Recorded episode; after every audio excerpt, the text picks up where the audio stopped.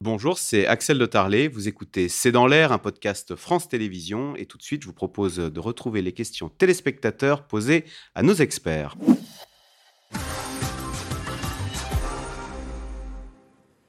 Alors, Catherine en Côte d'Or, Elie Cohen, comment expliquer que le, le cours du gaz sur les marchés mondiaux ne fait que baisser, on l'a dit, hein, divisé par 8 depuis l'été dernier, alors que les factures grimpent toujours? Bah, écoutez, je crois que la réponse est très simple. Ce prix du gaz qui a beaucoup baissé, il a beaucoup baissé par rapport à des niveaux aberrants historiquement. Mais si vous regardez le prix du gaz sur longue période, si vous réfléchissez sur les dix dernières années, bah, le prix du gaz actuel, il est encore deux fois supérieur à ce qu'il était il y a deux ans. Donc, si vous voulez, le prix du gaz a quand même augmenté. Il reste cher. Mais on a connu des phases où il, y a eu, où il est monté au ciel, il est monté à 300 euros, comme vous le disiez tout à l'heure, il a replongé. Aujourd'hui, on considère que 50 euros, c'est pas cher, mais 50 euros, c'est très cher. Donc c'est l'État Il était c'est à l'État 20. qui prend la, à Exactement. sa- à sa- en Il y, a, charge. il y a- il y a un autre point important, hein, c'est que euh, la- la- un bon nombre de, de- des ménages en France euh, sur le gaz ont des prix, euh, ont des Fixe. tarifs à prix fixe. Donc euh, qu'ils fassent le yo-yo dans un sens comme C'est de le l'autre. problème du fournisseur. Les, Oui. les- les prix sont fixes. Effectivement, dans un sens, c'est le problème du, fournisseur, dans l'autre, c'est le gain. Mais les prix sont fixes. Attention à la fin, euh, à la fin des contrats, de la durée des contrats. Encore une question pour vous, Erwan Benezet. Pourquoi faut-il trois semaines pour répercuter une baisse des prix du pétrole et 24 heures pour répercuter une hausse? C'est vrai, vous nous disiez tout à l'heure, là, les prix sont en train de baisser sur les marchés financiers. Un peu de patience, d'ici trois semaines, on aura la, la baisse à la pompe. Pour le carburant, il ne faut pas 24 heures pour répercuter à la hausse. Non. Donc, euh, c'est a priori, normalement, il faut exactement le même temps pour répercuter à la hausse ou à la baisse, avec cet effet amortisseur des deux tiers d'un litre d'essence qui, qui- qui sont constitués par des taxes. Euh, Corinne en Meurthe-et-Moselle, euh, Christine Cardellan, pourquoi une TVA à 20% sur la consommation d'électricité qui est un produit de toute première nécessité Alors c'est vrai qu'il y a tout ce débat sur euh, la TVA qu'ont baissé euh, certains pays comme le Portugal ou l'Espagne, je crois, sur les produits de première nécessité, mais la Oui. TVA ça rapporte beaucoup. Oui, là, exactement. C'est ce que vous dites. C'est le- c'est- vous donnez la question, la réponse avec la question. Euh, baisser la TVA sur l'électricité, ce serait quand même des, des recettes en moins de manière spectaculaire euh, Ouais. en France. Oh. Et puis, historiquement, l'électricité n'était pas très chère en France. Historiquement, grâce au nucléaire, il ne faut pas l'oublier. Ah Donc, euh, bon, il y avait un, un peu plus de taxes, mais ça coûtait quand même beaucoup moins cher qu'en Allemagne ou en Espagne. Au, au prix du kilowattheure. Mais euh, Oui. comme, comme on a fabriqué des passoires énergétiques, les factures, en fait, étaient Ah. quasiment Ah, c'est- équivalentes. ça, c'est autre chose. redire. Ouais, c'est autre chose, mais les factures sont presque les mêmes avec un prix, un prix au kilowattheure qui était inférieur. Euh, L'un entraînait peut-être l'autre aussi. Comme on ne payait pas très cher, euh, Ah, Comme bah, on prenait pas On très cher, pas. on, on isolait On mal. Et, Ce qui on- fait qu'à la fin, on avait les mêmes factures que les Allemands. peut-être. c'est exactement ça. En payant le, on avait la même facture, mais on consommait deux fois plus. Non, non, on paye moins cher que les Allemands quand même. Non, non, le prix de l'électricité est moins Le cher. prix. Oui, mais Les comme on factures. consommait, on en consommait le double. Voilà. Ah non, mais Alors, enfin, le dans une mais- maison, oui, Quand oui, même, oui. il faut comparer ce qui est comparable. hein. Les fournisseurs d'énergie appliquent-ils honnêtement le jeu de la concurrence des tarifs?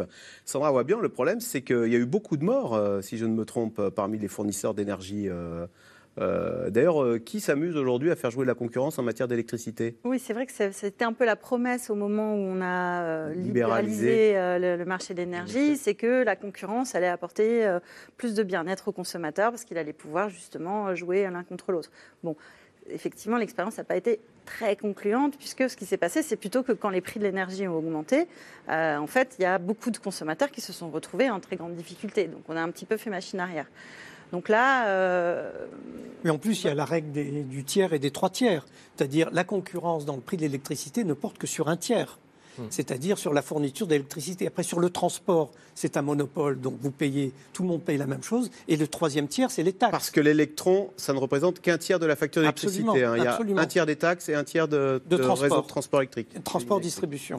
Je suis locataire d'un loge- d'un logement classé G. Puis-je, euh, que puis-je faire pour inciter mon propriétaire à isoler mon logement? Lui dire qu'il ne pourra plus le revendre, Oui, voilà, c'est ça. Ah. qu'un jour il ne pourra plus le louer non plus. Voilà. Ça, c'est un drame hein, pour, euh, Oui, c'est un drame. pour les. Il y a 5 millions de logements classés F ou G. Mhm. euh, Sur et Oui, oui, qui- et donc les propriétaires cherchent à s'en débarrasser en ce moment? Ben, c'est l'explication principale de la chute de l'immo- de l'immobilier. Il y a toute une série de passoires thermiques qui ne trouvent plus de- d'acheteurs. quoi. Pourquoi les prix des produits alimentaires ont-ils autant augmenté? Alors, Sandra Wabian bah, C'est parce que c'est ce qu'on a expliqué au début de l'émission, c'est qu'en fait, il y a un cumul de, facteurs, l'augmentation du prix des matières premières, l'augmentation des prix de l'énergie, et au total, euh, on a du coup une augmentation des, prix euh, dans l'alimentaire. Ça devrait quand même à un moment donné... Euh, alors peut-être pas diminuer, mais en tout cas arrêter, d'augmenter aussi vite, parce que là on est à des taux qui sont quand même assez inédits. Il y a un chiffre hein, qui résume euh, en 2022, alors c'est moins le cas cette année, mais en 2022, la moitié de l'inflation était liée au prix de l'énergie. Donc euh, l'augmentation des prix euh, de, produits de consommation, des produits alimentaires, venait en partie de l'énergie. Vous citiez tout à l'heure le, poids de l'énergie dans le pain ou dans l'endive, mais même pour faire pousser des céréales, il faut de l'azote. L'azote, il est en grande partie produit grâce à du gaz. Mais maintenant que les prix de l'énergie n'augmentent plus, est-ce qu'on peut espérer une accalmie euh, sur les prix alimentaires, du coup, qui n'auront plus. Oui, mais encore une fois, ce pas des phénomènes instantanés. Il faut toujours avoir à l'esprit les phénomènes de diffusion sur toute la chaîne. Entre le moment où vous constatez une hausse sur le marché spot du prix du gaz et le moment où le petit le producteur local, le prix de la tomate varie, il y a 15 étapes intermédiaires. En cette période d'inflation, ne pourrait-on pas réduire encore plus la TVA sur les produits alimentaires, Elie Cohen? Oui, mais ça, ça, on tourne en rond.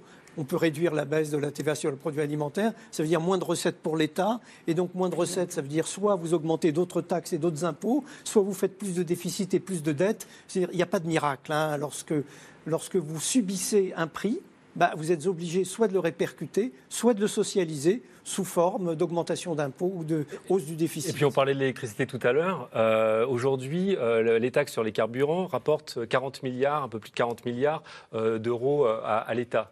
en 2035, on, va arrêter la commercialisation des voitures, des véhicules thermiques au, profit des véhicules électriques. Alors restera les camions et les motos a priori.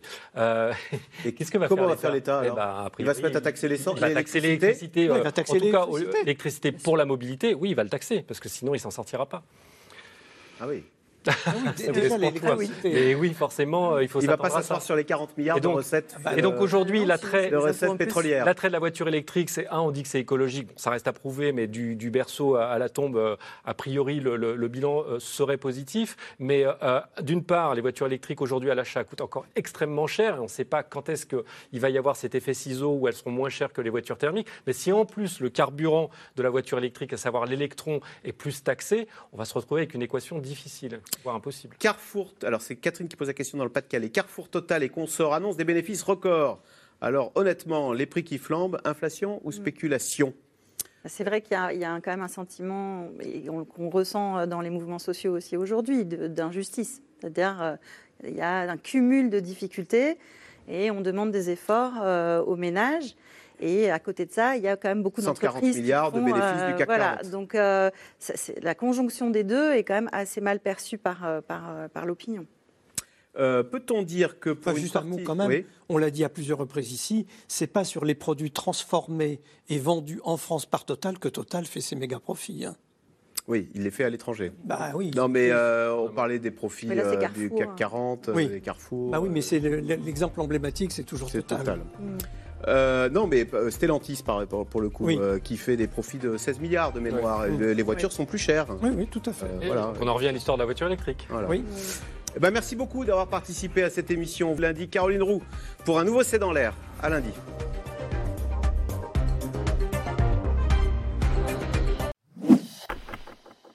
Merci d'avoir écouté C'est dans l'air. Comme vous le savez, vous pouvez désormais écouter l'intégrale, mais aussi l'invité ou vos questions à nos experts. Tous ces podcasts sont disponibles gratuitement sur toutes les plateformes de streaming audio. Et pour le replay vidéo, c'est sur France.tv, bien évidemment. À bientôt.